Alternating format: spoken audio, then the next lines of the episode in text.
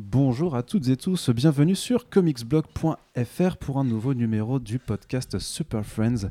Pour ceux qui euh, nous découvrent en cours de route, on vous rappelle que Super Friends c'est le podcast euh, qui est dédié aux acteurs de l'industrie du comics, que ce soit les auteurs, les artistes, les éditeurs. On essaye de mettre en avant euh, les personnes qui font vivre la culture du comics en France et dans le monde entier.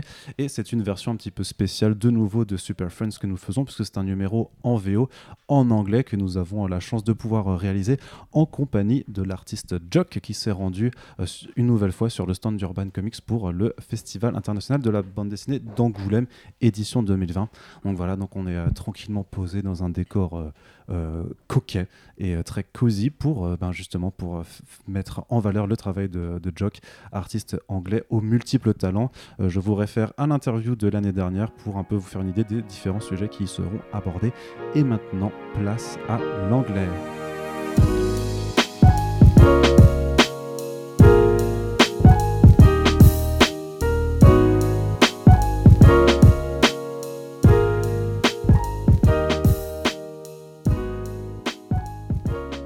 So, hello, Jock. It's really, really nice to have you here back in France after the, your uh, one time uh, at Angoulême uh, last year. Thank you. Thanks for having me.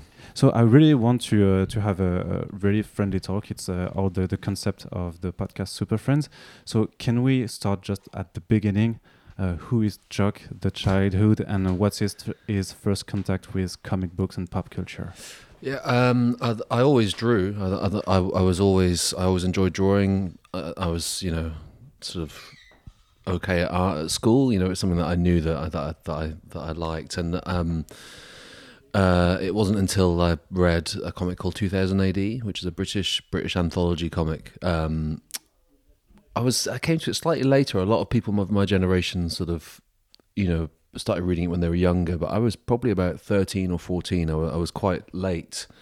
Um, you know, I'd, I'd, had the odd sort of Superman comic or Batman comic as a kid, but it wasn't until I picked up 2000 AD that I suddenly wanted to. That's what I wanted to do. That's what I wanted to draw comics. Um, uh, and I became just a, a, rabid fan of it after that. You know, so 2000 AD. You know, we realise now that we were very lucky in the UK to have that um, at, at, at, that at the time that we did because you know, a lot of the writers and artists from 2000 AD have gone on to be the biggest names in, in comics. You know, Alan Moore, Grant Morrison, Dave Gibbons, Brian Bolland. You know, I mean, it just goes on and on and on. Um, and they were all, give or take, that they were all in in the comic around that time. So when I first started getting into it, I was exposed to all these incredible talents that were given us free reign to. So that, like, you witnessed the so-called British invasion. Yeah, yeah, exactly. Yeah, uh, yeah. It was right around that time. Um, you know, and so that was it for me. I was hooked, and and and and, because I loved art and drawing anyway, I I channeled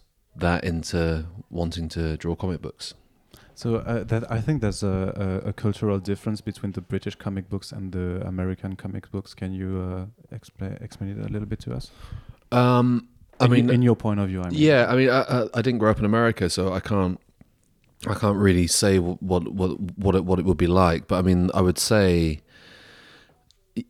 I mean, again, really, the answer is really that actually we were very lucky to have 2000 AD at, at that exact time. As again, like you know, a lot of people of, of, of, my generation, you know, they it's uh, it, it affected them, you know, considerably, and and yeah, I mean, in America, obviously, it's way it's much more about superheroes. You know, um, hundreds and hundreds of monthly books. You know, with superheroes fighting each other generally.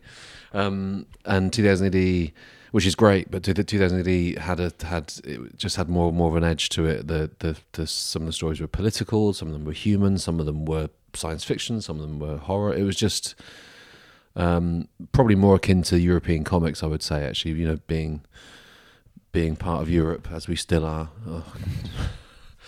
Sorry, everyone. I'm really actually. No, let's not talk about that. um, it was it was it was strange coming over to France, knowing that this is the last time that that, that uh, yeah. anyway. Um, yeah, you know, so 2000 AD was much more like like like a European comic, and, and I think American comics are way more uh, much more of a sort of the they, they certainly back then there was they were kind of churned out you know the, you know um, very similar stories month after month W- would you say like uh, British and 2000 AD especially is more like punk than uh, what Yeah. the American did, and it's like uh, the, the the the British invasion like uh, brought the punk culture into the American field. Yeah, they yeah they I think they definitely kind of shook things up a, a, a little bit. Um, but but again, I think really it's more that 2000 AD let the creators have their own voice. You know, you know, generally in, in American comics, I think it was more common to emulate other styles to fit in with what the the house style would be. You know, luckily we're not. That's not really the case so much anymore. I think we've kind of you know matured enough so that you can you can get all kinds of styles and voices and you know uh, but but but yeah back then I would I would yeah I'd you might be right I think probably some of those UK guys kind of well classically you know like Alan Moore went over and and Mm. and And yeah, destroyed the game. yeah, so yeah dismantled the superhero sort of you know um uh so so yeah again you know it's it's funny I sort of when when you you know, you, you have experiences in your life and you see things and you see certain films or certain whatever, and, and it's not until maybe years later that you can look back at it and go, actually, that I didn't quite realize at the time that that was quite special, and and and I, and that's why I'm talking to you now is because I realized having 2000 AD was a really good thing for me, you know, at, at that time. What, what was it hard for you to break in uh, at 2000 AD? Uh, yeah, yeah. I mean, it's hard to break into comics. Full stop. Um, yeah, I we um, years and years and years of rejections. Um, I'd say I, uh, I I I applied to go to art college and I was rejected from all, all the art colleges. So I so I, I decided to then apply myself to trying to get work in comics, and that was uh, when I was age twenty and. Um, I got like a pin up in 2000 AD five years later, but then I didn't get my first work until I was 27. So seven years of having zero money, working on my hands and knees on the floor with a drawing board on the floor. Um, yeah, it's not it's not an easy it's not an easy road. You have to sort of like you know you, you really have to really want to do it. You know. It's it's quite difficult to imagine that you were reject You got rejections be, now nowadays because like uh, you have your style, you we know your name, you have a, a certain success. Uh, we can say. Yeah, but you should see those early pages. but, like uh, about your style, would you say that the, the, the style that you got that that you matured uh, you were there at the beginning, or did is it really something that you acquired? Uh, my, my what? Sorry, my your, your art style. my style. yeah. Because we Um, can recognize now, like we see a poster or or, or, or a panel, and we say, okay, that's Jock. I recognize. Right. See, I can't do that because Yeah. I don't know what my style is. Yeah. You know, I've people. It's a really difficult question to answer because it's not something contrived. It's just I. Um, it's just naturally become the way I draw, sort of Mhm. thing. It's I can't really, you know, um, and and in fact, you know, I'd I'd, I'd argue as well, like you know, I, I different projects I approach differently. So it really surprises me when people say that that they sort of recognize that it that it's me. Um, it's nice though. I mean, that's great. That's one of the great things about comics. I think is is is if you're lucky, you can. You know, you can re- yeah retain your own sort of way of doing things, but get to you know get to play around with with you know characters you grew up with, and it's a you know it's a very I I'm well aware how lucky I am. You know, um, but yeah, no, the style isn't. I, d- I didn't think the only th- the only time uh, that, that, that I made a conscious choice with with style was um, it was actually um, it was when I got my first Judge Dredd story for 2000 AD, and I had actually just painted up until that point, and I used to do an awful lot of painting, and I used to do painted comics and and. I hadn't done any black and white art for ages, and and uh, Andy Diggle, who was then the, the assistant editor at 2000 AD, phoned me up and he said, "Can you do 12 black and white Judge Dredd pages in a month?" And I just said, "Yeah," you know. That, but then, all right, how am I going to do these? How, how what's going to be my approach? And the only thing I did consciously do is decide to use um, a lot of black. You know, that, that, that, uh, I like the starkness of of a sort of almost like a 50-50 mix of white and black on on the page. You know, a lot of other people are more open lined. You know, it's a different kind of thing. I I, I, I like um I like the way black can give you know the a real weight and a heft to the characters and the, the, the drama. Frankly, you know, it makes it you can make it quite atmos- atmospheric, and that that's the only conscious choice. If everything else is just naturally just how, how I draw, and and you know, it's like all, all all all you can do is try and do something that you think looks good. Do you know what I mean? Mm. Like that. That's all you've got really. So, and that's just a that's a sort of very personal, just a kind of uh, not really a conscious thing. It's just you know you just you know. But you don't think like uh, when you you just uh, uh, were experimenting uh, the, the drawing that you can choose between like oh I want to do like more realistic Sure. or in a cartoony style. yeah. So so you made like a conscious uh, choice.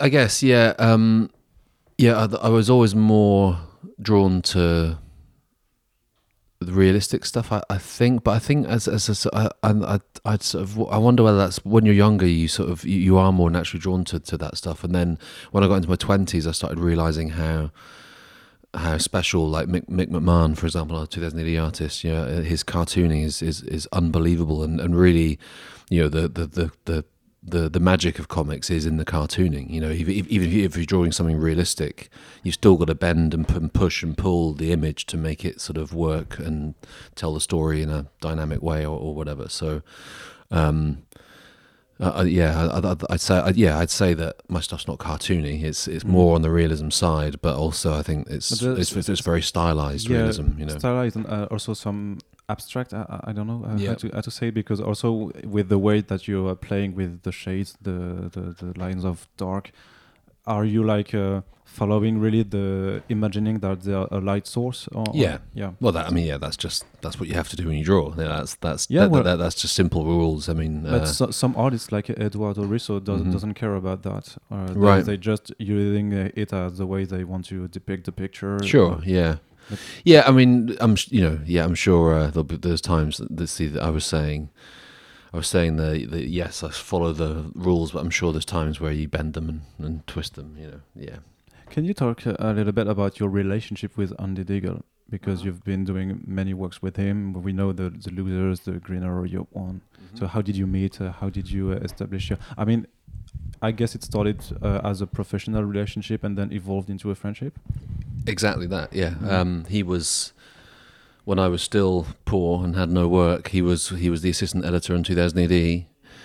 Um, this was in about 1999, um, um, and he was at a convention, and I had my portfolio as as I did every year, and and and and uh, I went and showed him it, and he said it's really good, but it's not right for 2000 AD. And but I was sort of by this point, I mean, yeah, that I had been uh, yeah, that was, that was about seven years. That that would have been a few months before I, fi- I finally got work. So um, I kind of didn't. I, I I pushed him. I suppressed him because I was cause I really at this point I was kind of, you know, I'd had seven years of of uh, Hard work. hard work. Mm. Um, we had our first child. Our, our son was born the year before, and you know, it's I, I, you know, I, I I need I needed to make something work.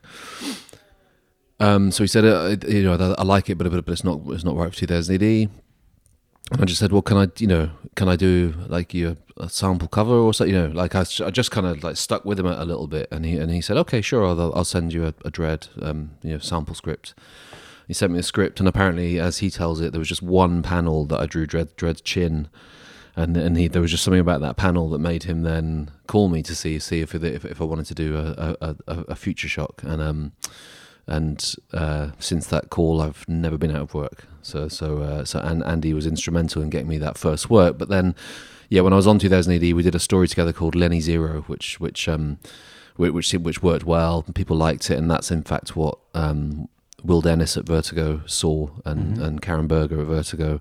So when I met Karen a, a year or so or two later, you know, she knew who I was. She knew about my work with Andy, and then they offered me, me and Andy the losers, and and you know, and then here we are. You know, it's kind so of that like was your, your first step in the American industry. Yes, it was. Yeah, yeah. So, so but yeah, but to answer your, your question, like you're right. It's like so I, I did meet Andy in a professional capacity, but whenever I sort of deliver art, art to to the office, we go to the pub for for a couple of pints after, and then he'd tell me all his story ideas, and you know, and, and we'd sort of hatch plans of, of, of things that we were going to do together, and you know, and, and and we just did. You know, that that's that's that's how it went. You know, we were lucky that the losers went well, and um and. uh you know, we've had the opportunity to do you know more stuff together since. How did it feel at the time when you were uh, after the years of rejection, getting your first work uh, in the British uh, comics industry, and then I don't know if it was uh, really your goal. Uh, I think I think you, you wanted to, to make a living for it, but when you stepped in, uh, you, you you you saw that you were making it in the American the, the big league Vertigo, which uh, was uh, Oh, in, the American, yeah, um,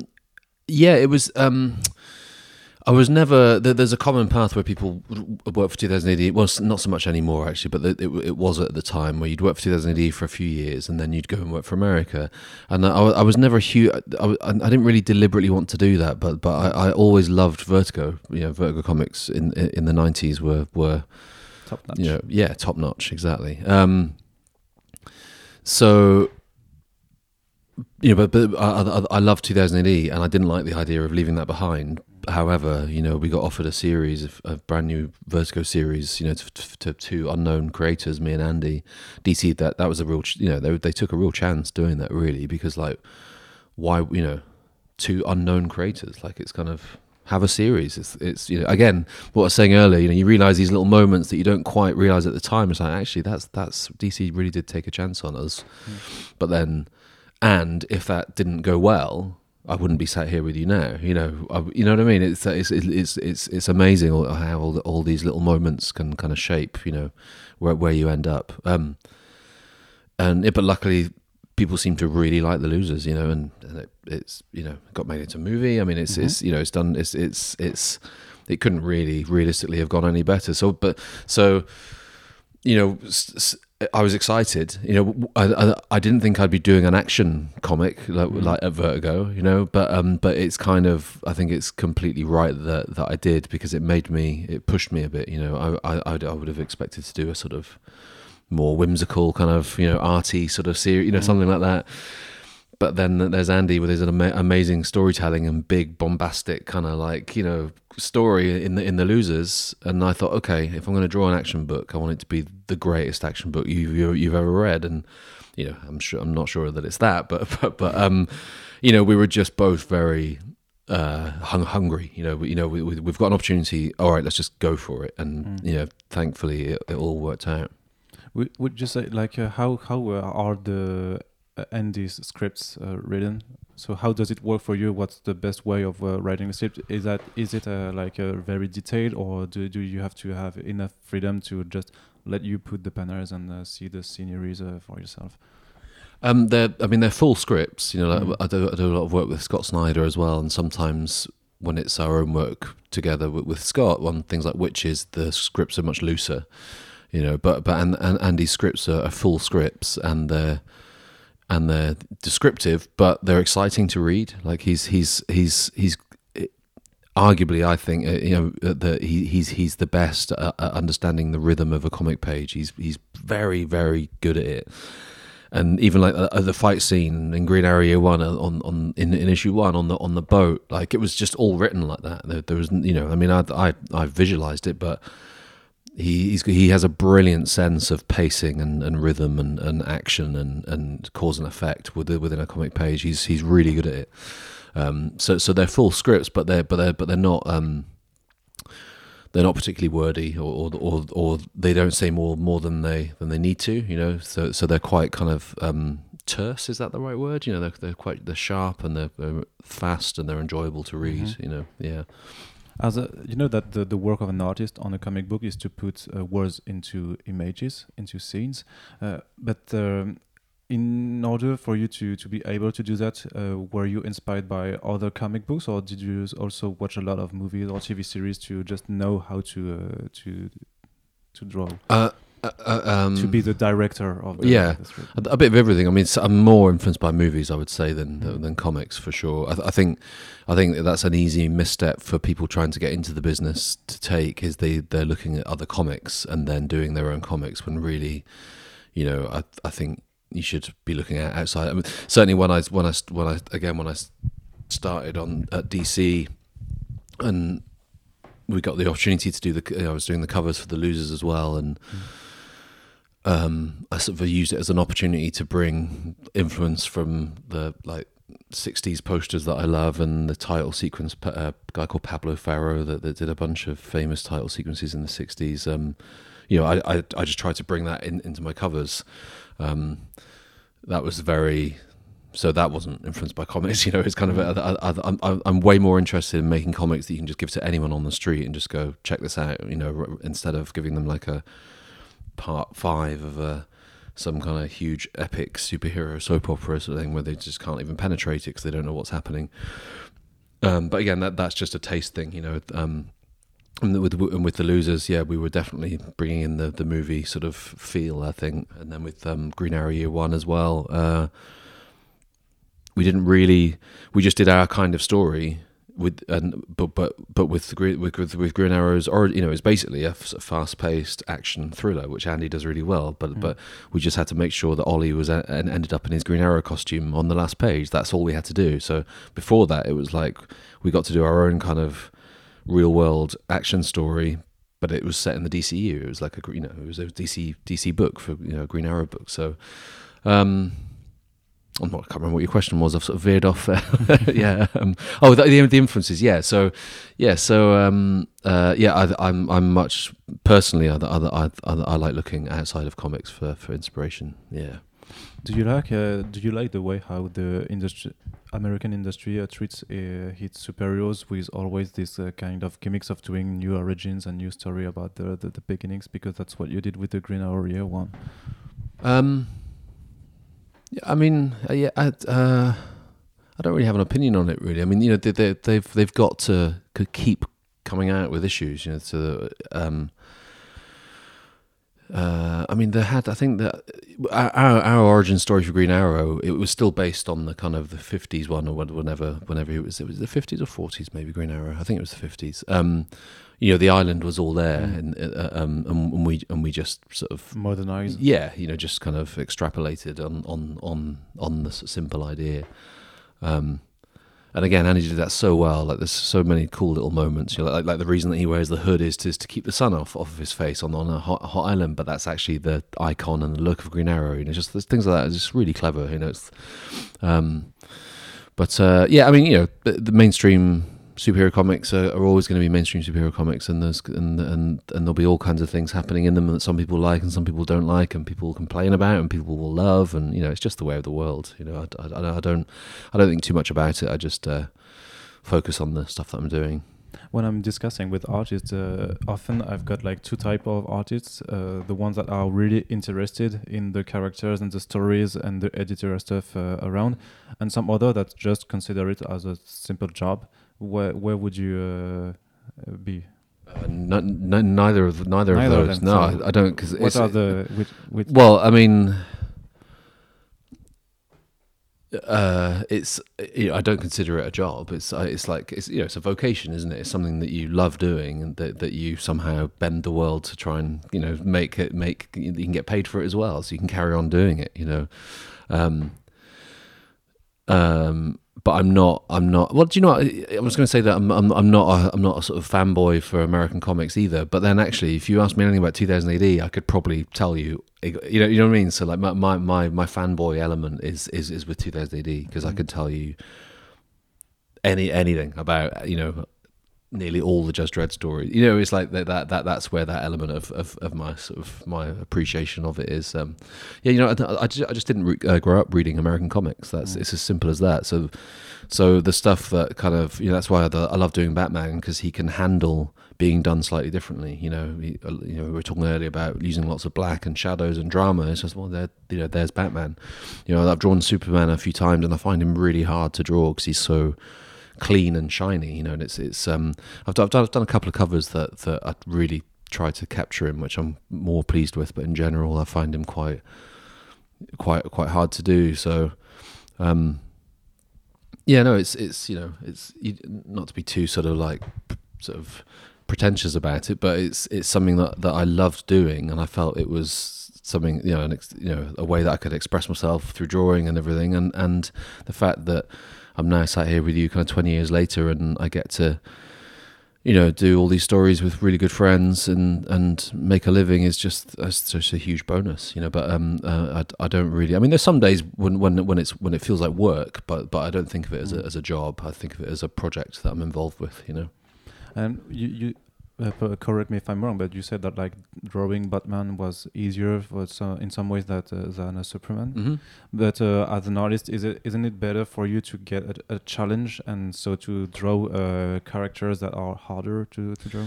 Sometimes, sometimes, but um, uh, but I've been doing it long enough now that Mm. that, that, I, that I know where my strengths are, and and there's many other people that I'd rather see drawing Superman rather than me. Do, Mm. do you know what I mean? You know, you know, Batman. I feel pretty pretty sort of confident with with how how I handle him, and people seem to seem to respond to it, which is really nice. Um, so yeah, I mean that's a good point, you know, and and and um, yeah, it is always good to feel challenged. But listen, I mean, drawing comics is super challenging anyway. Like Mm. you know, there's a million, you know, on page three, you're gonna have to draw like a you know a subway car being hit by a fridge, you know, while a while a baby in a stroller is you know eating an ice cream. You know, it's like there's there's challenges everywhere, you know, um, and and I'd rather I'd rather be able to do the characters that I kind of resonate with, you know, that I have a kind of a feeling, uh, you know, some kind of feeling for really, because there's been times, well, you know, and I have done some covers and Marvel covers, but um, I, I, just, I just don't think they're very good because and, I, and I think it's simply because I, I don't resonate with, with some some of the you know the, the,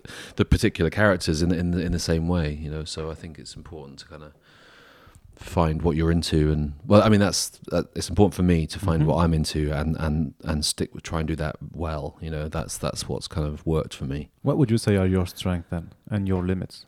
Uh uh, uh my, my a lot of my my strengths i think came, have come from 2000 AD um there's a there's a sort of a uh, maybe there's a dynamism, you know. Uh, um, hopefully, that uh, in, I, I I love draw. I love art that has energy and movement, and, and I love drawing action sequences for that reason. You know, that I can try and sort of, you know, because if you can express movement through a still image, you know, that's that's I think that's that's really cool. Um, weaknesses is is I'm not one of these hyper detailed, you know, kind of shiny artists. You know, I I just can't do that stuff in in in the same way, but you know, and there'll be times when you just think, oh, sh- you know, should I be able to do? it? But, but actually, no. You know again, uh, you know, strength is is is is know is knowing your yeah knowing your limits and and like I say, just doing that well. I think you know, um, I don't know, you know, I'm I'm, I'm never really satisfied with with much that I draw, but um, but yeah, it's taken this long for me to at least sort of get a slight handle on on on what my approach is and and and how I can sort of you know put that to good use. You know. Did you look for advices from your uh, uh, uh, partner, uh, artist partners, or from uh, maybe your uh, your wife, or to el- elaborate your art? Um, yeah, yeah. I mean, always, yeah, always. Um, when I started at 2000 AD, the main editor David Bishop was very good. He'd he he sort of he'd get me on the phone and then he'd just tell me stuff for about 40 excuse me 45 minutes and it's just all this stuff that was really good to know about about just working in comics on a, on a day-to-day kind of basis. And he you know he he he was brilliant. Um but yeah i mean i mean you yeah you know every time you put any image out there you know your friends uh, uh, and family and peers are going to look at it and always yeah always be open for sure yeah And I, and I guess you learned a lot about in your early wear in your early years uh, with the rejection and stuff because they told you why and that uh, gave you like uh, lines to follow to, to Yeah. better. Uh, yeah, I, th- I think as well though that you, you sort of you, you kind of if you're honest with yourself, like you know whether whether your stuff's any good, and and and I, I- I felt like I could do it, but I but I knew that that I wasn't there yet. Really, you Mm. know, it's um, you know, there might have been sort of one or two quite good panels on the page, but then there'd just be a slightly dodgy panel that didn't feel like it really uh, had the same strengths as, as you know, because when you're younger you know, talking about earlier about kind of want you know you sort of follow just what you think looks good, but the danger there is you just draw stuff you want to draw. But then you, when you've got to draw that subway car with a baby in a stroller on on the platform, you've got to draw that to the same ability as you draw your cool guy stood on top of a city, you know, with his cape blowing in the wind or whatever it is that you like. And of course, with storytelling, if, if that subway is drawn badly, it, you've you've you've you've lost the reader. You know, it's, it's got the, it's all got to be uh, to a to a standard where it all makes sense within its own world. You know, you know that's what a good comic is. So, um, uh, you know what I mean? Yeah, yeah, so, that's, yeah. that's interesting because there's like uh, the quite two things here, like uh, the the way you draw the the stuff, and also the storytelling, which is more important. It's I- I way know more important. Both. Are No, no, it's it's way more important. If if if if if a comic is badly drawn, but the storytelling is very good, I'll I'll take that over over a well drawn uh, a comic with ba- with bad storytelling because you, 'cause you just can't read it. Like the, it's the it's the it's the most basic skill in in in in you know drawing comics is is, is storytelling, which is. Yeah, it's as simple as that. So, what would you say is the good storytelling? uh, uh, clarity, conciseness. I mean, you know, there's no, there's not a, you can't, you know, uh, Jaws is a good film, Heat is a good film, and you know, The Jungle Book is a good film. Like you couldn't put them all in the same thing, but but but but that's how one one the one the one thing you can say about them all is their storytelling is is is impeccable. You know, the the the awareness of shot design and placement and rhythm and you know setting up and paying off. You know, it's it's, it's storytelling, and uh, you know, again, start starting out. Some people sort of think it's about the drawing, and it's not. You know, the drawing is just something you have to kind of almost master to be able to tell the story well. Because as I say, because if you draw that subway car badly, you've you've lost the reader because that panel won't sit with the first panel that, that you've that you've drawn of the thing that you like to draw. You know. And is it something that you've got with a full script, for for example, or is it something that you have to to add because it's not like uh, you know that what's going to happen uh, in words, but when you have to put it into images, there's an element uh, in the storytelling that when you have to choose the angles from the, Yeah. from which you view the scenes. Yeah, I, I mean, um, um, uh, and Andy would often suggest angles, you know, and, and Yeah. most writers do suggest angles, and and but um, it's our job to to ignore that if if if if if, if we think we can do it better, basically, you know, um, you know, or you can add a little inset panel or or a you know a, a a location panel that just kind of you know just just tells the story a little bit better, so you so the reader doesn't get a lot, you know, it's it's um but yeah, no. I- Again, I've been very lucky to work with good writers, and, and they've you know they've got a pretty good handle on, on what makes a good story. So I'm, I'm in good hands. You mentioned before that you weren't a fan uh, a fanboy of American uh, superheroes, so but you were excited a little bit when you got to do, to draw Batman, right? Yeah, well, I I went through a couple of years when I was about 18, 19, when uh, I started buying um, American stuff. A, a local newsagent suddenly started stocking comics, and um, like that was just when Todd McFarlane was doing Spider Man. I bought that. Mm. I loved that stuff. Um, uh, yeah, I bought like Detective Comics and Batman. This was around eighty nine, something like that. Um, but then also there was like Havok and Wolverine Meltdown with Kent Williams and Jon J. Muth, like beautifully painted art, and you know Ar- Arkham Asylum, which is you know crazy paint painted art, and you know so it's. Um, uh, I I did get into them, you know, um, uh, but I just wasn't, you know, um, yeah, 2000 AD. w- I'm, I'm a fanboy for 2000 AD, not not for Ma- Marvel or DC. You So, know. so you weren't like, oh my god, I'm drawing Batman. I mean, yeah, I was. Yeah, Yeah. I, yeah, I was because it's So you Batman. admit it. yeah, it's Batman. Well, in fact, my my um, it was when I was working on the Losers that the the art director of DC at the time emailed and said, you know, would you ever want to do Which is Mark Mark Chiarello? Mark Trello? Yeah, yeah, yeah. He recent recently left, unfortunately, but Yeah, um, that's- he he was fantastic, and um, he obviously saw my more design led covers on the Losers, and he was like, "Do you want to do some DC covers?" And it wasn't kind of an, an assignment; it was more. I, I I like what you're doing. Do you want to do anything? Choose a character, you know. And I said, well, I, I mean, I'd quite like to do Batmaning. And he goes, okay, here's here's a couple of Batman covers, you know. And that that's that's that's how it went. Um, uh, so yeah, I mean, it's you know, it's it's a it's a it's a again not to be too sort of um, what's the word? Uh, but it's it's a it's a genuine honor really to draw these characters really, and and and and the fact that I've now drawn him a few times and you know the idea that I've had any small part in the sort of legacy of Batman and everything is is, is you know it's um, it's not, it's not that's not lost on me that that's quite a special you know quite a privilege you know Yeah, and speaking about Batman, which brings me to the point of speaking about another writer which uh, which with you are associated, which is Scott Snyder. How did you meet? How did you? How did how did it start? Yeah, um, I'd heard of Scott. I, I was aware of American Vampire at Vertigo, um, and one of my editors there, Mark Doyle, um, was uh, the person that brought Scott in to DC actually. So, and Mark's a friend, and and you know, so I, I was aware of Scott, and um, he called me at home out of the blue uh, one a week before San Diego Comic Con, kind of maybe ten years ago. Um, um, and he said, "Hey, you don't know me, but my name's Scott Snyder, and and you know, I really love your work, and I've got this idea for a Batman story, and I just wonder whether you'd be interested in working on it." And it was like I've never had a call like that before. You know, writers don't don't really do that. No, you, usually it's like the editor. That Yeah, uh, yeah, the, the writer yeah. and the artist. Yeah. Um, and also at, at the time, um, uh, I didn't. I, I didn't have uh, the the Losers movie had, had just come out, so um, me and Andy were doing a story called Snapshot, which I was more interested in drawing because that was our our story. And so I wasn't really. I didn't. I, I wasn't looking for um, uh, Mainstream. mainstream work, you know. Um, um, but Scott sort of t- started telling me this story, and I don't know. I, just had a really good feeling about him. That's, I've, I've mentioned this a few times when people ask. It's like that's the, the the only way that I can put it. I just really had a, a, a good feeling. Like I'm, I'm quite. I, I try and follow my gut and my instincts when I can, and, and I just had a really good feeling about him.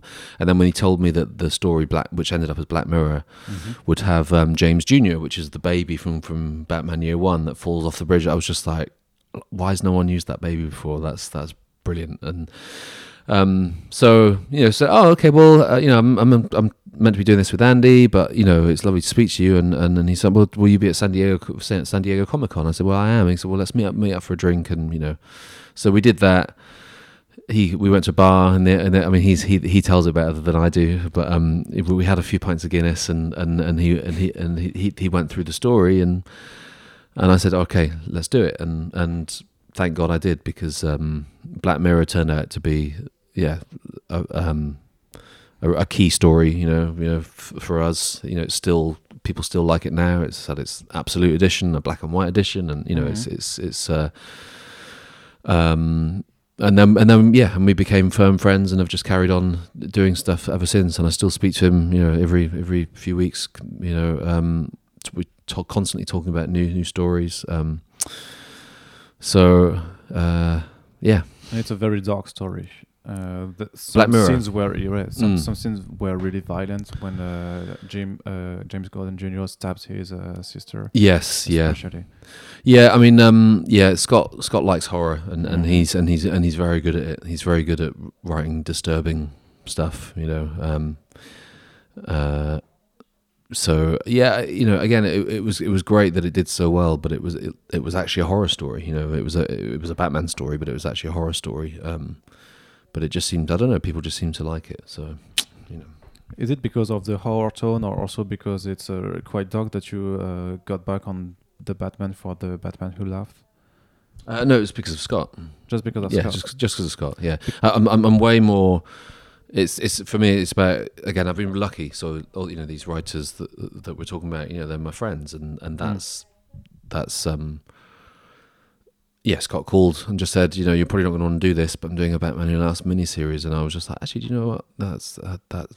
Let's do it. That sounds great. And I know what, what what strikes me now that you've been also talking a lot about 2000 AD is that the Batman Who Laughs looks like a lot like a, a dark judge. Uh, Judge Death. Yes, yeah, a few people have said that, and it, but in fact, as well, that that was my my way into the character. I sort of thought, well, like I could do Judge Death, like I, I know that character you know very well, and in fact, I, I didn't end up drawing him like Judge Judge Death at, at all. Like Judge Death looks like he'd sort of like sha- you know sort of shamble along, and and actually my Batman Who Laughs was it was pretty nimble and did some flying kicks and stuff. You know, he was a little bit more athletic maybe, but um, but that was my way in. Yeah, because Mm. he, he's, he's he's quite similar, isn't he? Uh, Scott Scott said he's more like um, which I liked was more like a Cenobite, you know, from Hellraiser. Yeah, you know, also, you yeah. know, um, uh, and I, th- I thought, oh yeah, that's a good that's a that's a good take on it, and also that it's Bruce under the mask. It's not the Joker under the Mm. mask. Like it's, you know, I, the, he, he's drawn quite thin and, and sort of gangly, but but he's he's still meant to be Bruce. So he so I gave him quite broad, wide shoulders, you know, and just you know, um, yeah, didn't didn't go down the Joker route. And the, the main difference also between Black Mirror and the Batman Who Laughs is that like Black Mirror is self-contained, Mm. whereas uh, the Batman Who Laughs is just a chapter of a very broad story that uh, Snyder's uh, is doing. yeah, Wasn't too hard to get into it because uh, maybe you had to read all, all the Dark Nights Metal stuff before. no, no, no. Um, I mean, th- yeah, DC sent me all, all you know, all the metal stuff and everything. Um, It's a lot of Uh, books. yeah, um, um, yeah. There, there were there were definitely things the, in it that, that Scott was setting up, but I'd say that it still reads reads as, as you know, hopefully fairly well by itself. Um, um, I'm I'm much more of a fan of self-contained stories, so um, and and Scott knows that I think I think as well. I mean, it was it was definitely you know something that you could enjoy by itself. I would hope, but it had uh, some some things in there. Um, No, maybe not. You Uh, think? it's, I think it's difficult to just read Yeah. Batman Who by itself. yeah, if you don't yeah. know who who- is he, where, Sure. where it comes from, so Yeah, yeah, good point. Yeah, yeah. and especially that in the end it goes on and on Yeah. because uh, he's infecting Yeah. uh, characters Yeah. and stuff. But you you don't. It's not uh, like a bad thing for you. Uh, I prefer self-contained stories, Mm. you know, but but it, it's fine. It's it was it's you know it's that Scott's got amazing plans with DC, and and uh, you know I've got to be aware that that there was an element of this just being a piece of the puzzle, you know, and, and that's fine. You know, the, the, it's it's it's again, it's more just just do I like the story? Do I like the person I'm going to be working with? You know, and and that's that's it was it was a no brainer. You know, Scott called and I was just like, yeah, sounds great. Let's do it. You know, I, I didn't think too much about the other stuff. Still, with Scott, you did witches. Yes. What were the premises of witches? Are you afraid by witches? Maybe. Uh, no, no, no. That was all Scott. It was all Scott. It, uh, uh, the, the the the premise is entirely Scott. Um, um, which is probably in lots of ways my favorite thing that we've done because it feels like the mo- the most personal that, that of Scott's writing. Um, um, he'd he'd there was a couple of times where he'd call and he and he'd say, you know, have I gone too far here? And it was it tended to be the the, the dad. It was like an ex-alcoholic and suffers from depression, and that, that that's that's a sort of theme in, in, in the story that the daughter is is suffers from depression, and you know, it's it's not an easy thing to kind of write around, you know, and also, you know, and and still be a sort of en- entertaining. Uh, you know, I don't want to say that too lightly, but like you know what I mean, something that people are going to enjoy and, and and and get something from. And he'd occasionally call me and just say like, "Did I go too far?" And and and, and for me, there were always the best bits in, in that issue. There were always the what felt like the rawest bits, and that's why he was worried about it. Is because he he was kind of, you know, there's a he's there's an element of um of him exposing himself in, in the writing of witches, I think, which I think is a really good thing. I think it's a healthy thing to do. Um, but I could tell there were yeah a couple of moments that, but for me they were the best moments. And and and funny enough, I, I read it again not too long ago because there's been some developments with the film adaptation, and everything, which is really cool. With um, Okay. that's great that that's all happening. But I sort of re- revisited it, and and it was really nice to read it and just think like I don't often think this, but I just thought this is this is pretty good. Like that, you know, um, uh, again, more more the story, the writing, like I can, you know, than rather than, rather than my drawing. But no, no, no but I mean, I, I, I could I could see that it was. Uh, there was there was something in it, you know, and, and the, the, there was a real strength in, in how kind of honest the writing was, and, and that's my favorite thing about it, and I think that's that's why it's in some ways my favorite project. So, what kind of researches did you do to establish the visual uh, aspect of witches? Uh, we ju- we just talked back and forth. Scott Scott had the idea of them sort of having the, the eyes on the side of their the, of their head, so they could sort of peek around the, the tree branches. You know, um, did some sketches, different shapes, different sizes. You know, um, um, yeah, you just you know, I I I, I mean, you always you always research and try different things and and. Uh, but um, they ended up looking. Scott did like a tiny little drawing. He can he can draw himself. He's, Oh, yeah? he's, he's he's been doing some sketch covers, and then it's like, oh man, you're going to put me out of a job. they're they're pretty good.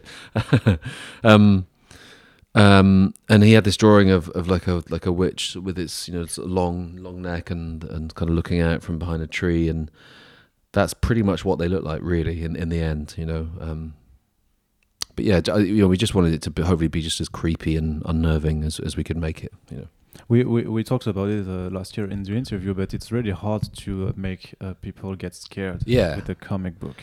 Yeah, yeah, and uh, uh, uh, um, yeah, we must have covered it because yeah, um, if if you're watching a film, the viewer is at the mercy of the film. They just they just they have to sit there and watch it. But with a comic, the viewer, the reader, is actually in control of the comic, and they can look away, or they can turn the page, or they can scan to the last panel. You know, so they get a sense of what's going to happen, and all that works against. Um, you know tension you know you know um yeah so that was my main i'm sure i mentioned it last year that, that my my main worry with doing witches was if it would be scary and and the biggest reward is is having people say it really freaked them out and they, that it was genuinely scary and it's just like yes we Nope. did it But would you say you you uh, try to put more effort into the whole atmosphere of the book, or or into the the action and uh, wanting the reader to just turn the page and Uh, getting scared? Uh, uh, more into the atmosphere of the whole Yeah. book, and as well, and Matt's Matt's coloring was was quite a sort of you know quite a strong choice as well. Um, so and that was about the atmosphere, yeah, just the the overall feeling, you know, that, that, that hopefully you're going to get reading this, you know. Um, were you ever scared by a comic book? I don't think so. No. Uh, I've been scared by a book. I remember reading Pet Sematary, and and, and it got to a point where I, I, still remember I was about fifteen in my bedroom with the light on, and I was scared to turn the page. Like, I mean, that's that's um, that's that's that's a skill. Like to be able to do that. That's I can I can remember being j- actually scared to turn the page and see what's going to happen next. So, um, uh, comics, I don't think so. Have you? Um, I was quite uh, uneased by, by by some of them, and uh, also st- stuff like at, at Dark Horse, like really uh, horrid stuff. And uh, Mm. I think uh, Crust, Crust, uh, but it was more like uh, I wasn't scared, but I was like uh, really uneasy Yeah, Like, yeah, yeah, uh, yeah. because uh, I don't know if you've read it, Crust. No, I the haven't. first no, arc, story no. arc by uh, Garth Ennis. Oh, uh, crossed. Sorry. Oh, okay. Sorry. Oh, yeah, yeah? Yeah, It's yeah I so thought you said bad. crust. Yeah. um, no, your accent's great. Yeah. No, I've I've not read it. I've not read it. They're good. Uh, the first Yeah. arc has one scene that is really, really difficult to, Right, to right. just see. In, it's brutal, brutal, brutal at its most. No, and uh, w- so, so still about which is you you mentioned the colors, but by my, Matt Hollingsworth. Mm-hmm. Uh, How did you establish also because it's all a part of the atmosphere? So Yeah. you're building. Yeah. I um. Uh, I'm normally very uh amenable with with people I work with. Um, and Matt sent me a page, and I just sort of said, ah, I don't know. It just seems really normal. And then he then he sent another version, and I was like, Matt, I'm really sorry, but I don't know. I feel like it just needs something. And then he sent a, th- a third version. Bless him that he was putting up with me. Um, and he just had these these, these spatters, but but but they they were kind of tasteful spatters. Like they weren't uh, they weren't. I mean, they they are they are overbearing in some sequences, like you know deliberately. But there was something for me. I thought right these these these make the page. There's just immediately.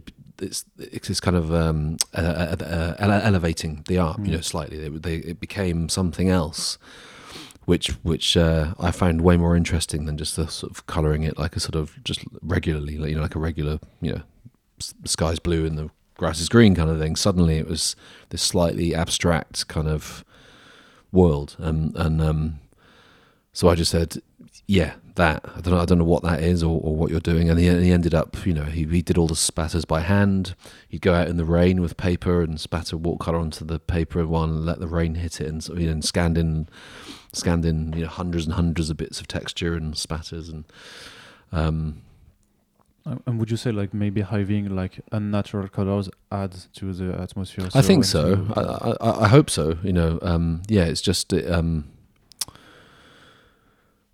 you know, hopefully there's a, a slight otherworldliness to it. You know, and and also some of the sp- some when the spatters get stronger, they they obscure some of so you even sometimes quite not sure what you're what you're looking at, which I think as a as a device, that's that's quite. I, I really like that because it's kind of like that's what it would be like if you were in the borough, you know, and, and, and a witch, and you hear the chit chit of a witch, and you sort of, and you you'd be, you'd be trying to make out what, what it is, you know, and and um, I thought that was really interesting, you know. That, that, hopefully it worked, you know. When you uh, started doing witches with uh, Scott, it was uh, it, it's been done at Image Comics, but was it always intended to do to to be there, or were there some plans maybe to do it at Vertigo? Because uh, both of you uh, had great works at Vertigo, or were you already sensing that Vertigo was going to to end? Uh, it wasn't because of that. No, we we we, we chose Image so that we would own the rights, basically. Mm. Yeah, basically. Because that wasn't the case at Vertigo. no, no. We never knew what was the the rights that uh, someone at Vertigo had. I mean, it it, it, it, varied. I mean, they they had they had a standard. You know, um, uh, I, did do a creator-owned book there, and it's kind of like 50-50. You know, we owned fifty percent, but um, but the, but uh, but they gave it back to us actually. So um, You didn't have the full rights for all of that concerns uh, adaptations, for example. Like, uh, did you have a say in the Losers movie uh, No. adaptation? Well, uh, no, I mean the the writer, we, the writer and the original director met us and wanted to talk to us about it, you know, and, and the writer Jamie came to London and you know we we went out with him a couple of times and talked about it, and but but not officially, no. I, well, they, actually, they commissioned me to do some artwork for the movie as well. So, but yeah, no, they, it was the losers was hundred percent owned by DC, so Mhm. it, you know we, we they didn't need to involve us. Th- So you you mentioned the Witches uh, adaptation, but I think you didn't do Witches in order to get an adaptation. Well, no, you sh- I. That's not no. the thing uh, at, uh, uh, at which you are thinking while doing a comic book. No, because you can smell that on comics. You know, like there was a spate about a few years ago where lots of titles were coming out, and they were clearly just almost like sort of pitches for movies, and Mm. that's not what makes a, a good comic. You know, comics are, are, are a different entity. You know, and in fact, that's you know when when when the Losers film happened, I sort of I I naively thought that, that it was gonna that somehow the film was going to be an extension of, of, of, of our story and it was going to feel like our thing up on the big screen but you know but it but it didn't. It felt like something different like something else. And it's like oh of course of course of course it would. You know it's it's um um comics and films are you know completely different. So um So do you think that uh, do you intend on the Witches movie to be different than uh, your comic book, or would you like uh, a little bit to to look uh, to look alike? Uh, uh, well, it's you know, uh, who knows? I mean, you know, mo- if, if if someone's paying the money to option the comic, they're they're doing that for a reason because they want they want to do an adaptation of of, of, of the comic, and it's in it's in really good hands. It's still with with with, with Plan B, um, Brad Pitt's company, and Jeremy Kleiner, our producer, is you know he's an Oscar-winning producer. We couldn't be any happier with with with how it's being shepherded. You know, um, um, so uh, we'll see. Uh, because we've got a lot of you know of comic books that are optioned, and we never see the Mm. product uh, in the end. So that's not what uh, what's gonna going to happen with you. Well, I, I you can't say. I mean, Mm. it was, there's just because things are going well doesn't mean that we're going to see a film of it. It- It's the Hollywood's very volatile and uh, things can change very quickly. Yeah. And you don't have a say in this kind of prod in in this in this kind of process. You you are not involved actively Yes. Yeah. Yes, cre- creatively, creative. but but that but that doesn't that doesn't affect whether the film's getting made or not getting made. You know, it's. Uh, do you see what I mean? Do you see Mhm. what I'm saying? Yeah. Um, um, no, no, no. Creatively, we are involved. Yeah. And do you think that uh, adaptations can bring in more readers? Yes. Yes. Yeah. And have you uh, witnessed it? Uh, yeah, yeah. The losers, you know, the, uh, the, they reprinted the books. Um, uh, yeah, hundred percent. And you know, The Walking Dead. I mean, look at The Walking Dead. You know, the books, the books are, Mm. are you know, Yeah. Well, not every uh, creator owned a comic book is uh, Walking Dead. no, exactly. qu- It's, quite special. The Walking yes, Dead. yeah.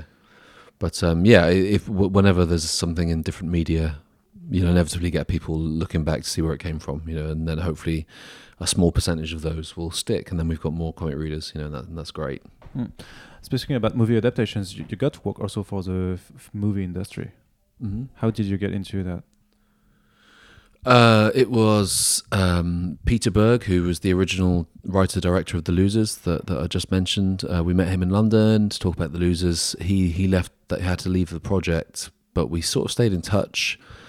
Um, he asked if I wanted to do a poster for a film he did called Hancock with Mhm. Will Smith, and I knew that when he asked me to do that, that he, um, he was also working on an adaptation of Dune, you know, Frank Herbert's Dune.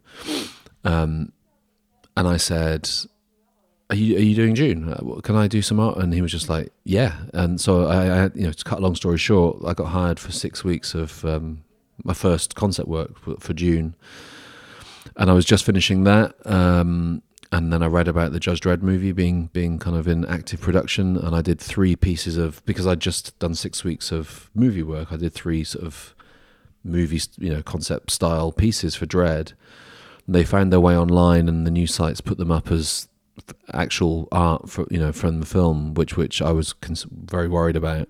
And, I- you, and we can track it back to just your love of uh, 2000 AD and Judge Dredd. That's just why you did this concept. yes. art. Oh yeah. Yeah. Hundred percent. Yeah. Okay, we can. Uh, And uh, yeah. Uh, uh, yeah, and, and, and, and I, I actually I got an, an email from a producer saying, "Can you call us, please?" And I thought they were gonna ha- like shout at me for, Yeah. for and they said, "I said I'm I'm so sorry." This and they were like, yeah, it's okay. Um, I'm not, we're actually calling because we really like what we've seen. Do you want to come up for a meeting to work, work on it? So then I did Dredd. and met Alex Garland.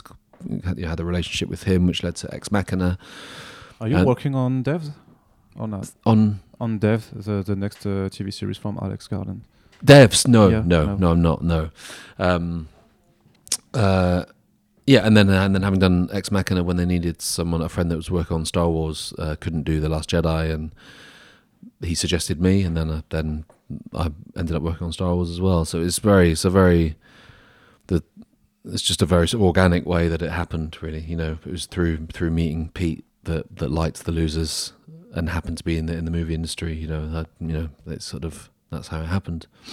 What does the future hold for you, Jock?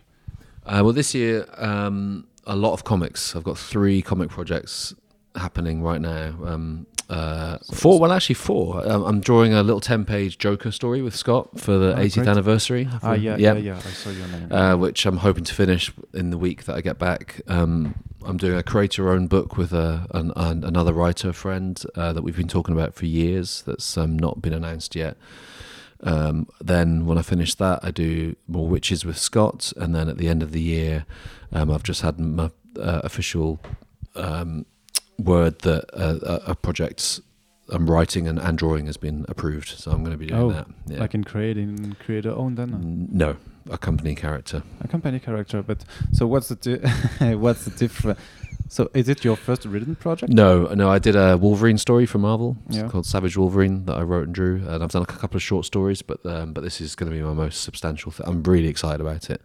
Um, yeah, the pitch, the, I put the pitch in, and it was it was it was enthusiastically approved. So I'm I'm I'm really excited about it. Because that's, really interesting. Because uh, I met uh, Daniel Warren Johnson, who told me that he, he wishes that he, he he wants to see more artists uh, drawing their own scripts. Yeah, Uh, yeah. What what kind of difficulties does it add uh, to your work when you're doing that? Well, when I was doing Wolverine, um, uh, for me, it was great actually because all all of my normal stress or worry about wh- whether the work is is is uh, is is good all went on the writing because I because I don't write very much. So the drawing was just a pleasure. Um, uh, you know, normally I've got about twenty percent of my brain sort of you know sort of stressing about whether this is good enough and has this drawn you know, but all of that that twenty percent went on the writing. And, and the drawing was a pleasure, so I'm actually really looking forward to because I'm I'm really looking forward to drawing it. It's uh, it's um, you know, it's it's hopefully. I mean, a lot of my favorite guys are writer artists. You know, hopefully the the the vision is kind of purer. You know, because it's you know, we all know the guys like Frank Miller, and you know, there's there's something when he writes and draws his stuff that just feels very pure. You know, and uh, Paul Pope, another one who I, adore. You know, and his stuff is just it just is its own thing, and and I'm I'm looking forward to the opportunity of of of doing that. Yeah. Do you look a little bit at what's going on into the whole industry? What are the trends and uh, what's what's going on into the or the mainstream and the indie field? Um, a, a little bit. Uh, care? Yeah, no, no, no, no, no. I, I, I do, I do. I mean, you know, I'm on Twitter, so you, I sort of see what's coming out and kind of Mm. what people are into, and you know, um, um, I, I don't read as many comics as, as I'd like to. I've got a stack, you know, generally of friends' comics that I've, that I still haven't read, you know. Um, but um, yeah, no, I, I keep, you know, it's it's healthy to keep an eye on kind of what's happening, you know, Are you optimistic about about the comics industry?